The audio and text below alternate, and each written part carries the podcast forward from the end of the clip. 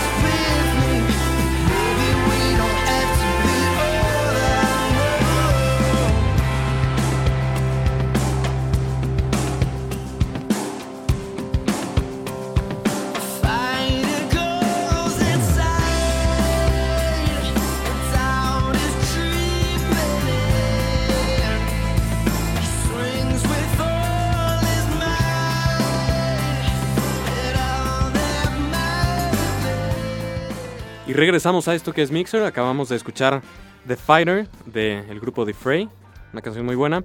Y pues nos reíamos antes del corte de que vamos a hablar de pan y sopa.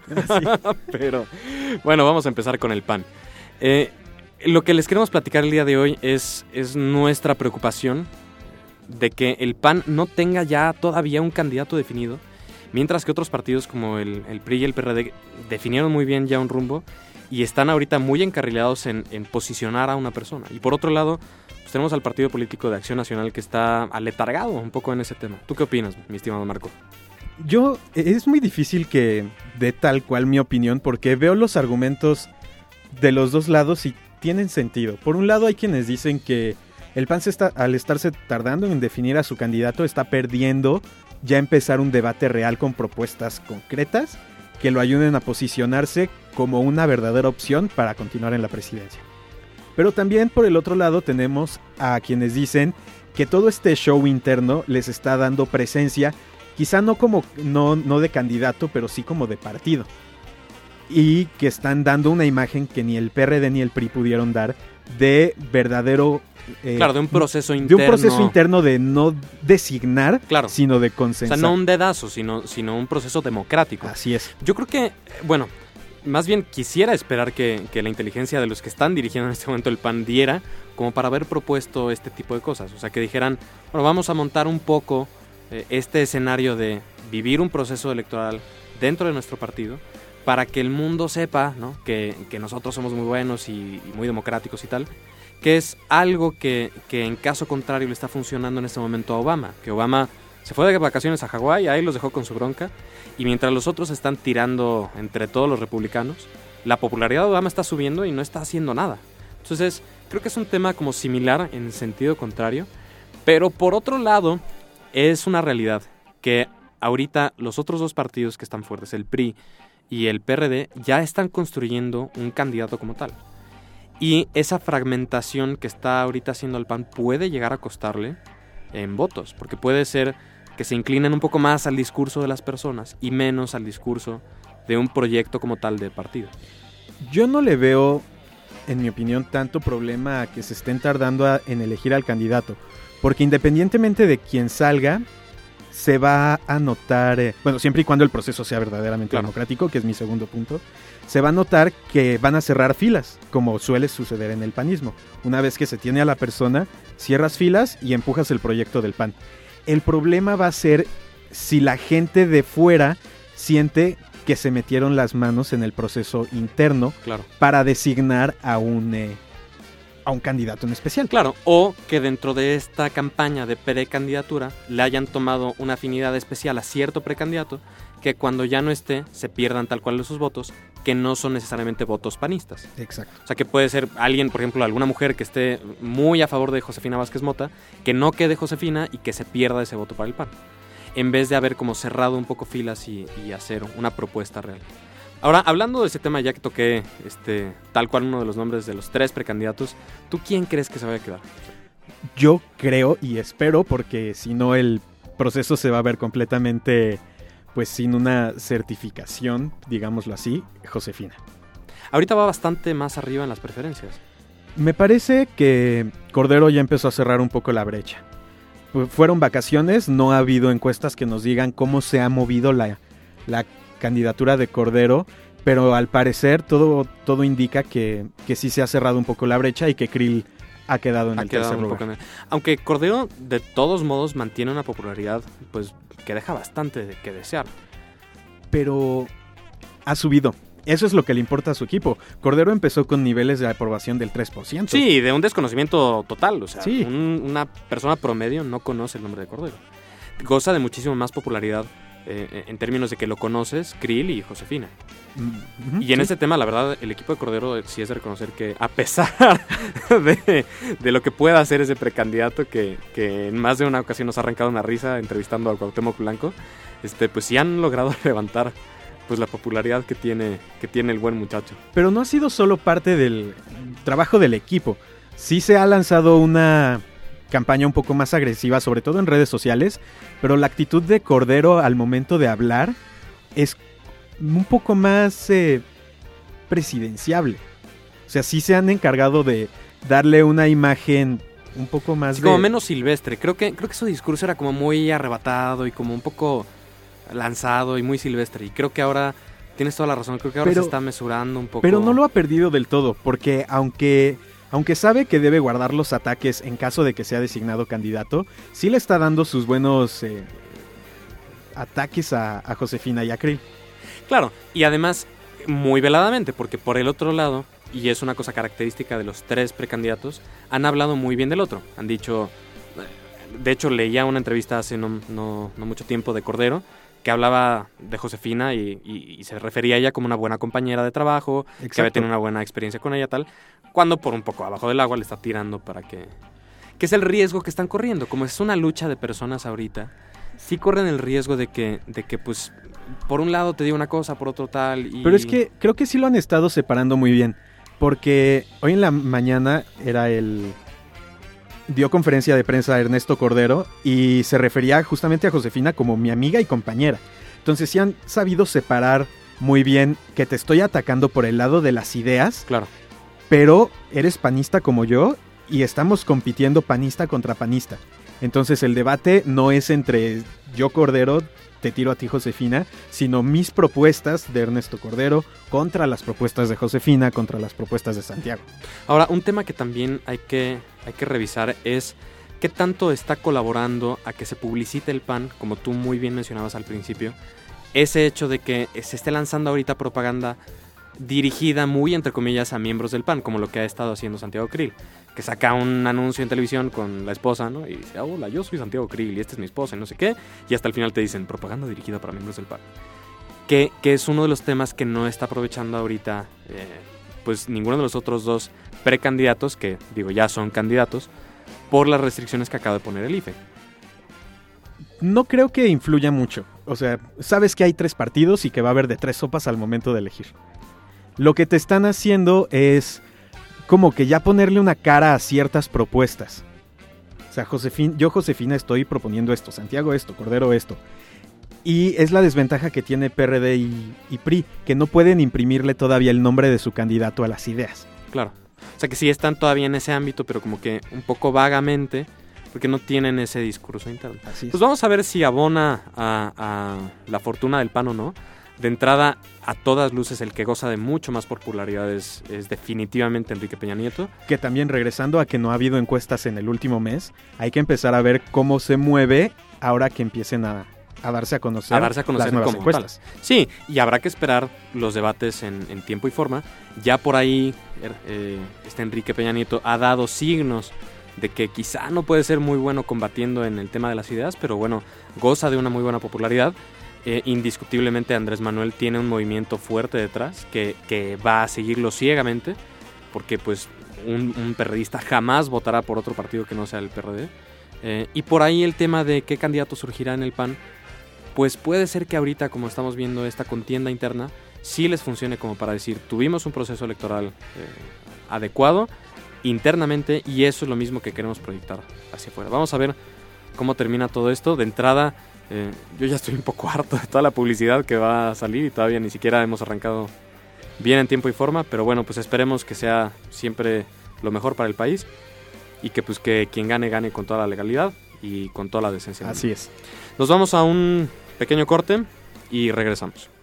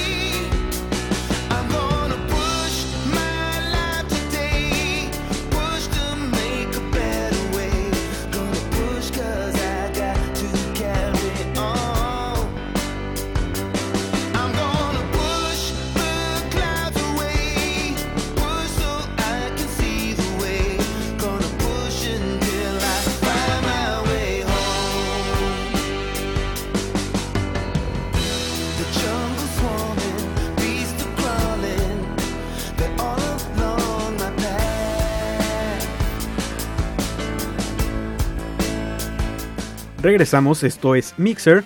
Lo que escuchamos fue eh, Push de Lenny Kravitz. Y estamos, estoy en cabina con Juan Pablo Mañón, yo soy Marco Gómez y también nos acompaña Rodrigo Mañón, que nos viene a platicar cómo viene la cartelera este año. ¿Cómo estás, Rodrigo? Muchas gracias Marco, muchas gracias Juan Pablo. La verdad es que la cartelera viene con mucho ánimo este año, a diferencia del 2011 que la verdad estuvo pero horrible. Yo Sí. creo que ha sido de los peores años. Fuera de cine. Sherlock Holmes, Sherlock Holmes 2 estuvo muy y Harry Potter. Bueno, Harry Potter, digo, yo no soy muy fan de la saga, pero sí tuvo lo suyo. Este, y- pero yo creo que este año sí viene mucho mejor. Eh, yo creo que la más destacada, para empezar esta lista, yo creo que sería Spider-Man, el reboot de Spider-Man. Van a hacer un reboot de Spider-Man. Sí, lamentablemente sí, porque yo me quedé muy decepcionado con las últimas tres. Sí, la verdad es que son películas muy malas. La historia no estaba muy bien Pensado. pensada. Digo, aunque la verdad los villanos estuvieron bien perso- personificados, como Venom, la verdad es que Peter Parker no estuvo tan No bien. estuvo como a la altura. Es que era como A muy altura. nerd Peter Parker, ¿no? O sea, era No. una concepción. Bueno, el de las películas sí, el de las Claro. películas sí era así ñoño, ¿no? En cambio el de el de los cómics es un personaje muy sarcástico, muy Un poco más oscuro. más oscuro, más retador, un poquito Con mm, más carácter. Ajá, claro. ¿no?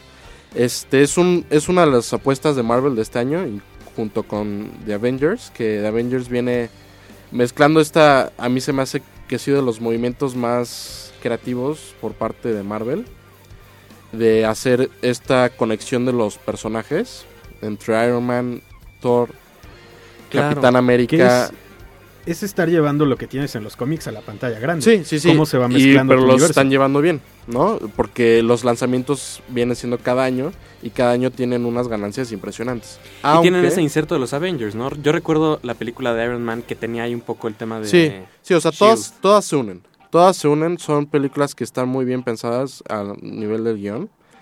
Todas se unen. Al final de cada película, acabando los créditos, viene una pequeña presentación de la siguiente, Mm, ya, ¿no? La última fue Capitán América Claro.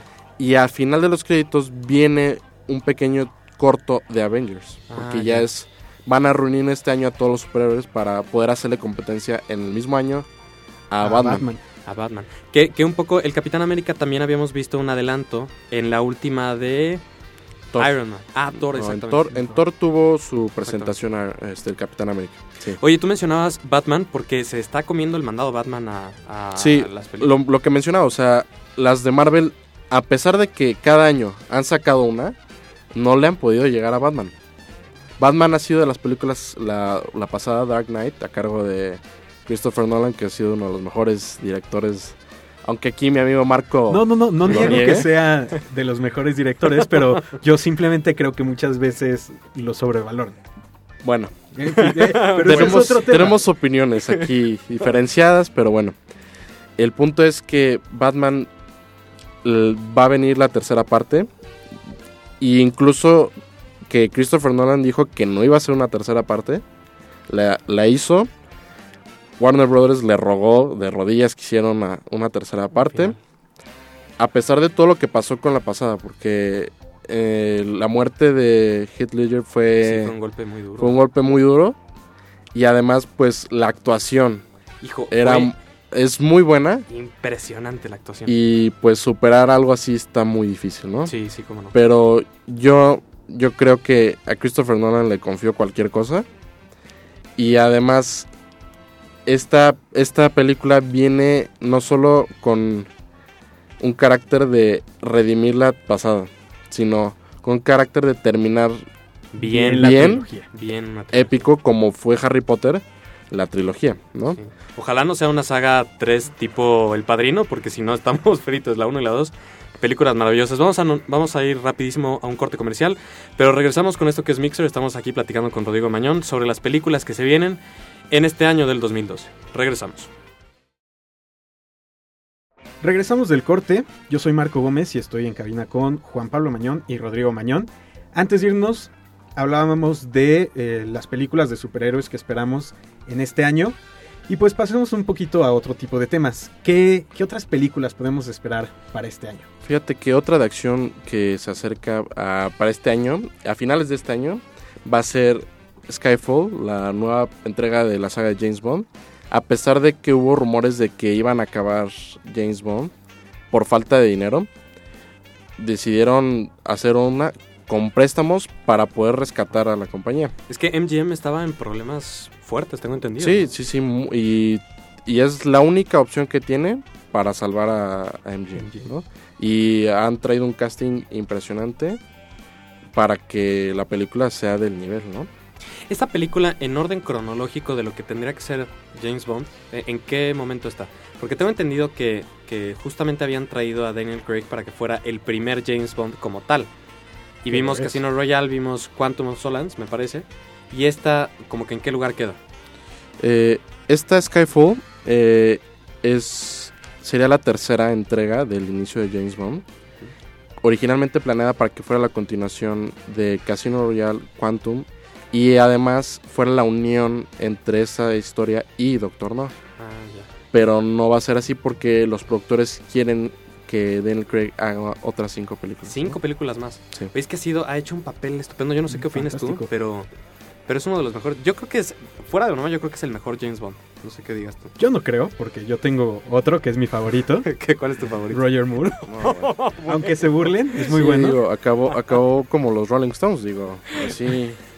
A duras penas necesitaba oxígeno para sí, combatir a los Marco, villanos, por ¿no? favor. Fue muy bueno, punto. Pero en Daniel Craig es una opción bastante buena si lo que quieres es mo- mostrar a un James Bond que empieza a ser el James Bond legendario. Alguien que está sin entrenar, que es un matón, que mata Sí, sangre fría sea, Sí, se me hizo una decisión muy acertada. Oye, pues es una muy buena noticia la película de James Bond. Sí, la verdad es que sí, bastante. Y también viene algo para los fans del Señor de los Anillos, viene de Hobbit, a finales Ah, de este claro. año también. Una entrega también de la continuación, bueno, no es continuación, sino Hobbit es un libro antes de los tres del Señor de los Anillos, eh, acerca de cómo consiguen el anillo, ¿no? Había tomo- todo un tema ahí de quién iba a ser el director. ¿no? Sí, hubo muchas broncas porque la verdad es que se empezó a manejar muchos nombres porque Peter Jackson al principio no quería No quería hacerlo. ¿no? Y al final, como de plan emergente, lo, lo llamaron. y- emergente. Ajá, literalmente, ¿no? Sí, claro. Y bueno, él es el que está a cargo de la dirección, como las últimas tres. Y las hizo, pero perfectas. Y yo creo que va a ser un mejor trabajo con esta, ¿no? Es una buena decisión porque va a haber como hasta cierto punto unidad exactamente en el estilo. Sí, no, va, va a ser muy interesante, es una de las propuestas de este año. Sobre todo porque es el regreso de Ian McKellen a- al cine, ¿no? Claro. Después de hace mucho tiempo, yo creo Sí, que la sí, última vez que lo vimos fue con X-Men, Con X-Men. ¿no? Oye, y en drama y algo así, hay algo. En drama, mira, te tengo a Lincoln, que es una propuesta que todavía no se ha dado a conocer completamente. Es de Steven Spielberg. Es ya de ahí de entrada los dramas de Steven Spielberg son muy buenos. Las de ciencia ficción de Steven Sí, Spielberg hay son- unas que son es medio justo lo que te iba a decir. eh, Son una verdadera jalada. medio malas, algunas. Este, porque hay otras que son icónicas también, hay que decir. Oye, pero la última entrega de, de este Indiana Jones Bueno, fue de Spielberg y sale de la calavera. pero fue más fue bueno, más eso va más por el lado fue de más George por Lucas. ajá, fue más por el lado de George Lucas, ¿no? Oye, pero muy interesante. Va a ser sobre la vida, quiero suponer, de Abraham Lincoln. Sí, y está a cargo de eh, la actuación de Abraham Lincoln, del presidente, es por Daniel Day-Lewis, ganador de creo que tres Oscars, dos, o sea, es un actorazo. La última vez que ganó un Oscar fue por Petróleo Sangriento y va a ser esto, ¿no? órale. Pues muy Pues, interesante. Pues Muy, muy, muchas buenas cosas, opciones. Muchas cosas que esperaban en el cine. Ojalá sea, como dice aquí Rodrigo, mucho mejor que en el 2011, que fue una basura. Y pues bueno, muchísimas gracias por haber compartido Muchas esto. gracias a ustedes. Nos veremos ahí en, en los cines, viendo todas las películas que tenemos que ver. Pues a ver si me ven porque Y vámonos a un pequeño corte. They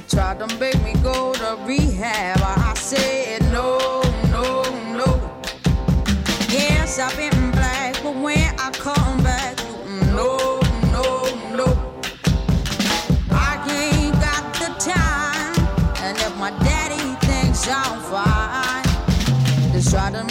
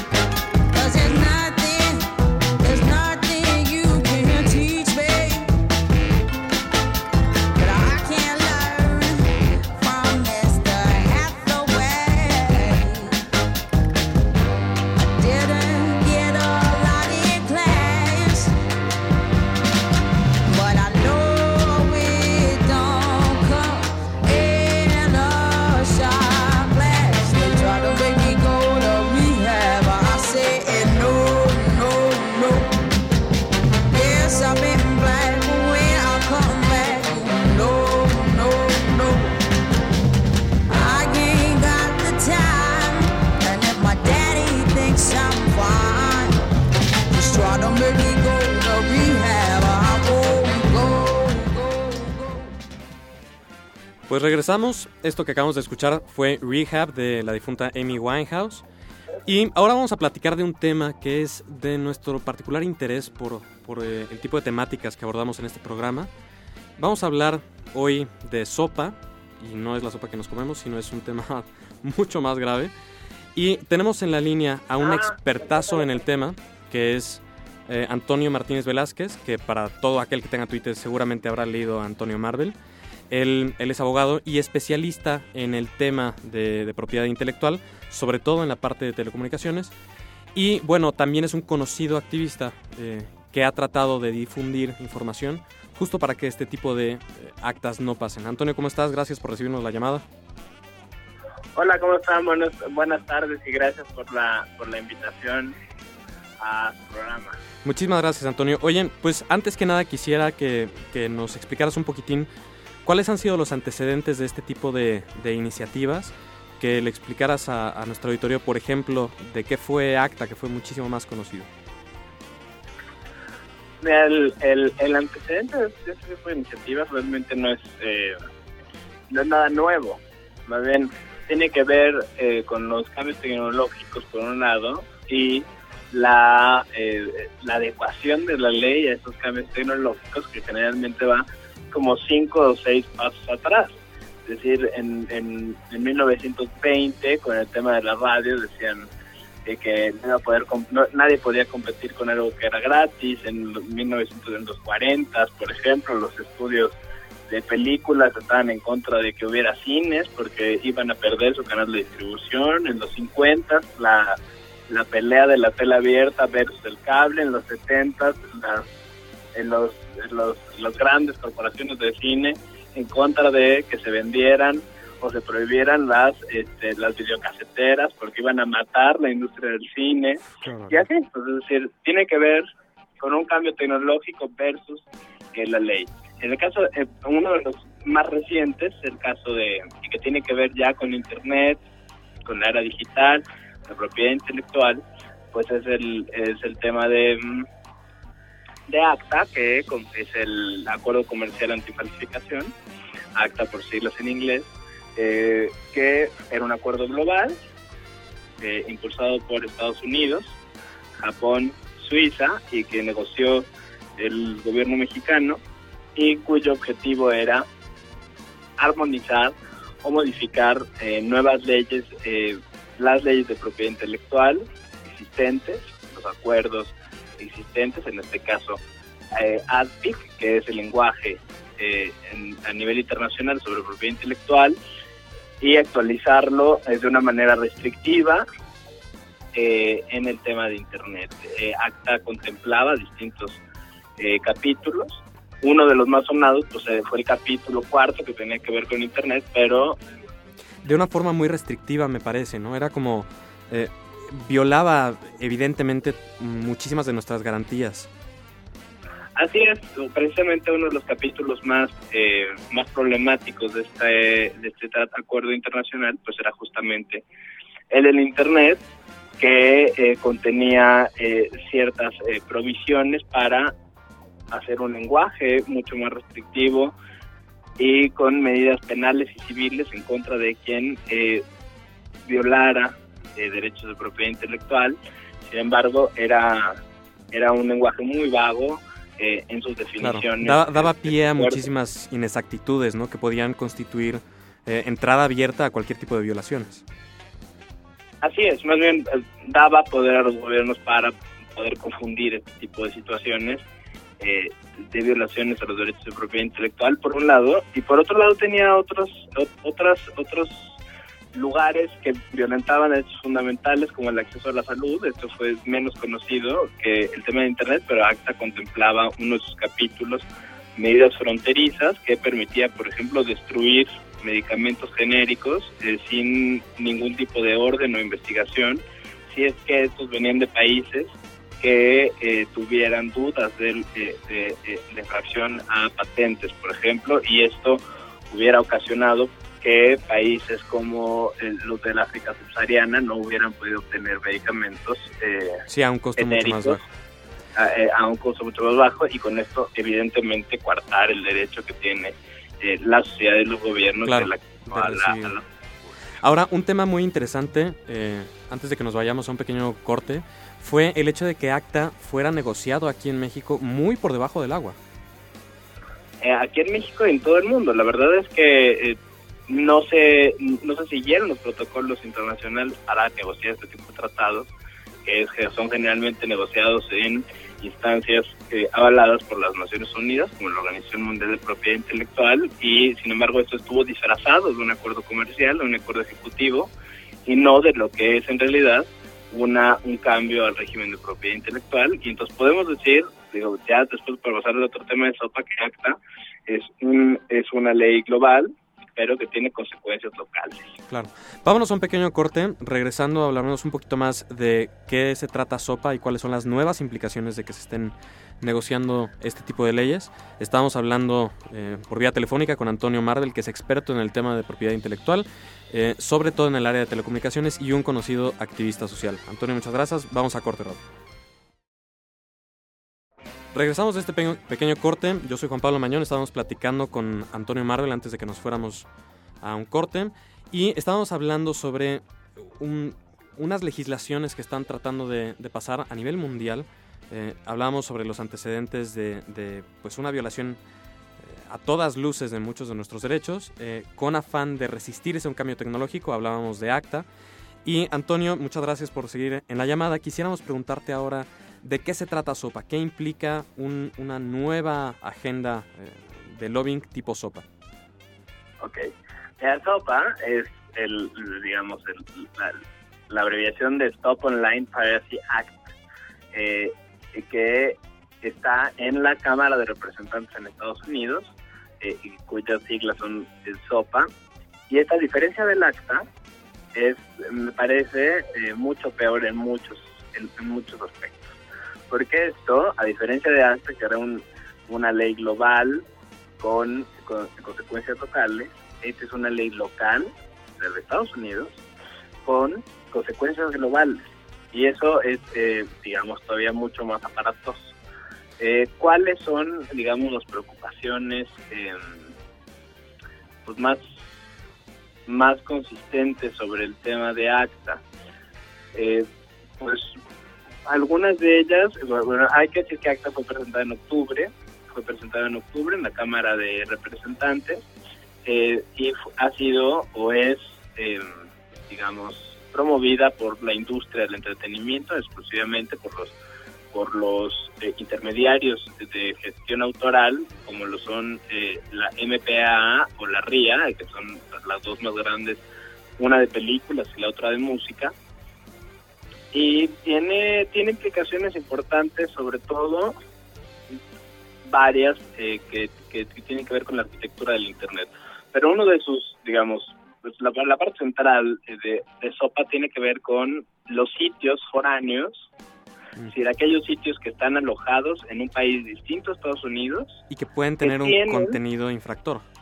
que, tienen contenido eh, que está registrado con propiedad intelectual en Estados Unidos. Ahora, ¿cuál tipo, Eh, qué, qué tipo de medidas se pueden adoptar? Eh, vamos a pensar, yo tengo un sitio y, y alguien que por lo que tengo entendido en un comentario puede colocar un, un vínculo hacia un, un contenido para ellos infractor. ¿Qué tipo de implicaciones puede tener eso tanto en las multas como en la censura que puede recibir un sitio? Así es. Precisamente eh, son es esta es, es esta parte que, que es técnica que tiene consecuencias inesperadas, digamos, en muchos terrenos. Por ejemplo, eh, a- e- esta parte de tener responsabilidad o liability de los eh, de parte de los sitios para con el contenido que ahí circula, que es lo que no sucede ahora y justamente porque no sucede ha sido Internet una, una, un- una plataforma de innovación sistemática durante los últimos 20 años. Entonces, este tipo de disposiciones lo que generan no solamente es, censura en el caso de- del- del tema político, sino en el caso económico, pues evidentemente Claro, eh, una un- restricción a la innovación. Freno, un freno, un freno a la innovación y a la, a la economía digital. Entonces, eh, tenemos, por ejemplo, que en un, un sitio que probablemente eh, tenga alguna liga a un contenido que probablemente, y todo lo digo probablemente porque es difícil saber si efectivamente se cuenta o no con el proyecto intelectual, pero, o si se está infringiendo, pero se, lo que hace es retirar el sitio en su totalidad y eso tiene como consecuencia que eventualmente pueda pueda pasar que los sitios con disidencia, con comentarios de disidencia política, por ejemplo, puedan Claro, ser, sean eh, sujetos a investigación completamente arbitraria. así es, así es. Entonces estaríamos hablando de que el Internet en Estados Unidos estaría pareciéndose más al de China o al de Irán Claro, que claro, sujeto a eh, cualquier tipo de censura. democrático y que tiene un doble discurso al promover eh, a través de la eh, de la secretaria de, de Estado Hillary Clinton pues la eh, el internet abierto eh, para todos entonces eh, Ahora, digamos tiene Tú, tú nos comentabas que, que es una ley local con implicaciones Sí. globales. A, a nivel local, ¿quién está haciendo el lobbying para que este tipo de leyes pasen?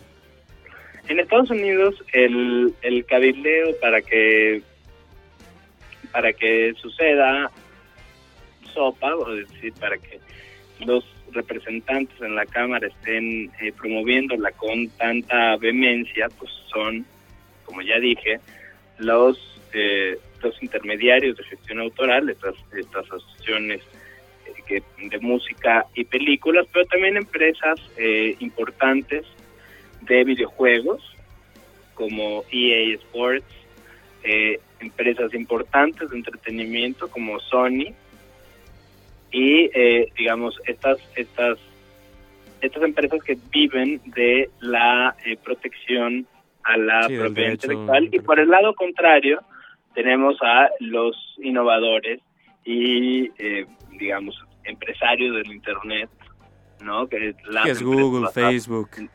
eh, claro, es- que lo- es la, el eje de Silicon Valley, por un lado, eh, digamos, liderado un poco por, por Google, pero también tenemos a la, a la academia, la academia fuertemente, eh, la Universidad de Harvard particularmente, y la Universidad de Yale, el MIT, tenemos a la academia muy metida en contra de esto. Y, y tenemos, por supuesto, a Google de parte de las empresas, porque eh, evidentemente es uno de los de los más afectados en este en, este eh, con esta ley Perfecto. Pues mira, Antonio, no sabes cómo te agradezco la llamada, arrojado un poquito de luz sobre este tema. Ah, Hay que poner muchísima conciencia para que este tipo de leyes no pasen, porque violan pues muchísimas garantías eh, y además, sobre todo, lo más importante, matan la creatividad. Antonio, te agradezco muchísimo la llamada, eh, cuídate mucho y pues estamos aquí al pendiente con este tema. Eh, muchas gracias Gracias a ti. Regresamos, vámonos a un pequeño corte. eh, vamos a hablar un poquito más de qué fue Sopa y están en Mixer. Regresamos a esto que es Mixer. Yo soy Juan Pablo Mañón. Está en cabina conmigo Marco Antonio Gómez. Y hace un momento platicamos con Antonio Martínez de un tema muy interesante que es SOPA, una legislación que pretende pues prácticamente criminalizar cualquier tipo de, vínculo eh, con la mera presunción de infringir derecho de copyright y que desafortunadamente aquí en nuestro Senado se está cabildeando algo muy similar y el que está al frente de esa negociación es, es el senador Federico Dori. Así es. Una cosa muy desafortunada porque justamente había sido él que había tirado, entre muchos otros, el tema de ACTA. Sí, bueno, lo que Doring señaló cuando varia- varios usuarios de Twitter le hicieron justamente este reclamo es que lo que a él no le parecía de acta no era tanto el contenido en sí, sino la manera en que se negoció ah, en, Como este, muy por debajo de la... muy por debajo del agua. Entonces lo que hace es venir a presentar una eh, legislación en el Senado mexicano que prácticamente lo que pretende es lo mismo que, que SOPA, que es darle la autoridad a, a proveedores de Internet para que estén espiando los datos que tú estás Claro. transmitiendo en la red para saber si podrías llegar a compartir algún contenido que esté protegido por derechos de autor. Que es todo un tema y es muy trascendental porque si ponemos un poco la perspectiva, páginas de internet tan importantes y que consultamos tanto como Wikipedia podrían estar en un riesgo enorme porque Claro. la autocensura a la que tendría que recurrir solamente por garantizar que ningún artículo tuviera enlace a un contenido infractor sería brutal y, y en ese sentido Wikimedia Foundation que es, que es quien controla Wikipedia ha dicho que si pasa sopa pues prácticamente tendrían que cerrar Porque no tienen los porque recursos no tienen para- los recursos para... Es una cosa muy desafortunada. Ojalá nuestro auditorio tenga un poco en mente eh, este tipo de iniciativas y que, como la vez pasada, mediante un activismo serio y comprometido podamos tirar pues estas iniciativas que a todas luces son eh, contraproducentes y en contra de nuestros derechos. Ahora eh, hay que pasar a un tema un poco más amable porque ya me estaba Sí, pero un- sin salirnos tampoco poco. de la tecnología.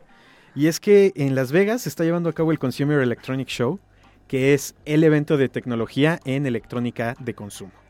Básicamente lo que hacen las empresas es ir a presentar todos sus nuevos productos en el ámbito de tecnología de, de consumo que incluye a tabletas, eh, celulares, computadoras, pero que no solamente se limita a estos. Por ejemplo, LG hoy presentó un eh, refrigerador que enfría tus cervezas para que te la tomes en 6 minutos exactos. No, ya no tienes que esperar a que se Ah, enfríen qué buena onda. durante una hora, sino que en 6 minutos ya te puedes tomar tu cerveza. Hijo, era una experiencia terrible hacer eso.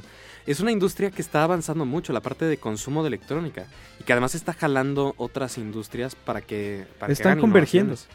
Sí, es una cosa súper interesante. Ahí mismo en el CES nos podemos encontrar, este, como tú muy bien señalabas, tabletas, pero celulares, refrigeradores, planchas, electrodomésticos. Sí, sí, sí. Es un tema muy, muy interesante. Pero eh, el boom mediático hace que nos enfoquemos en industrias muy específicas, que son celulares, que la tendencia va a ser que sean con un mayor procesamiento y tamaños más pequeños, sobre todo en, en lo que es eh, qué tan delgados son. Además de presentar sistemas operativos, por ejemplo, el que se va a llevar el show va a ser el Android 4.0, en la versión Ice Cream Sandwich, que van a presentar más modelos corriendo este sistema operativo. Por el lado de las tabletas ya no vamos a ver tanto tanta una aparición tan grande de modelos como lo vimos el año pasado, sino que vamos a empezar a ver que en cuanto a movilidad se van a empezar a ir por las Ultrabooks, este tipo de Ujú. computadoras como la MacBook Air, que son, eh, pues sí, poderosas, con una, una capacidad de almacenaje modesta pero suficiente y que son ultra portables. ultra portables. Por ahí había una propuesta, me parece, corrígeme si estoy en lo incorrecto, de Samsung de una ultra portable que además de tener teclado físico, tenía una pantalla táctil. Sí, esa es también otra de las tendencias, ultrabooks que además se desmontan para convertirse para en tabletas. convertirse en tabletas. Que es un poco la propuesta que habíamos visto con el celular, el Droid de... Eh, no, no, no, el Ah, el... Atrix. el. Atrix, que se montaba en una especie como de carcasa, que, que pues ya son celulares que tienen el poder de procesamiento de una computadora modesta hoy en día. Sí, Eh, y es una cosa pues muy impresionante. Seguramente favorecerá muchísimo el tema de movilidad y a asesinar, como poco a poco eh, iremos viendo, a las laptops tal cual las conocemos el día de hoy. así es. Pues muy interesante, ojalá podamos estar cerca del, del CES, eh, porque de verdad se vienen cosas muy, muy padres en la industria de, de consumo, que además van a repercutir, como lo hemos visto últimamente, en otro tipo de industrias. Así es. Y pues lamentablemente ya se nos acabó el tiempo para este episodio. Les agradecemos muchísimo que hayan escuchado. Y de todos modos estamos en comunicación a través de nuestro Twitter. Así es. A mí me pueden encontrar como JP Manón, yo soy Juan Pablo Mañón. Yo soy Marco Gómez, me pueden encontrar como Chapo89. Y les agradecemos muchísimo que hayan sintonizado Mixer. Nos pueden esperar la siguiente semana o descargarnos desde nuestro sitio. lacoctelera.mx, ahí tenemos la liga para descargarlo en iTunes. Y también el programa tiene su propia cuenta en Twitter que es Mixer Radio. Mixer sin la E. para que no se equivoquen. Muchísimas gracias. Nos vemos hasta la próxima.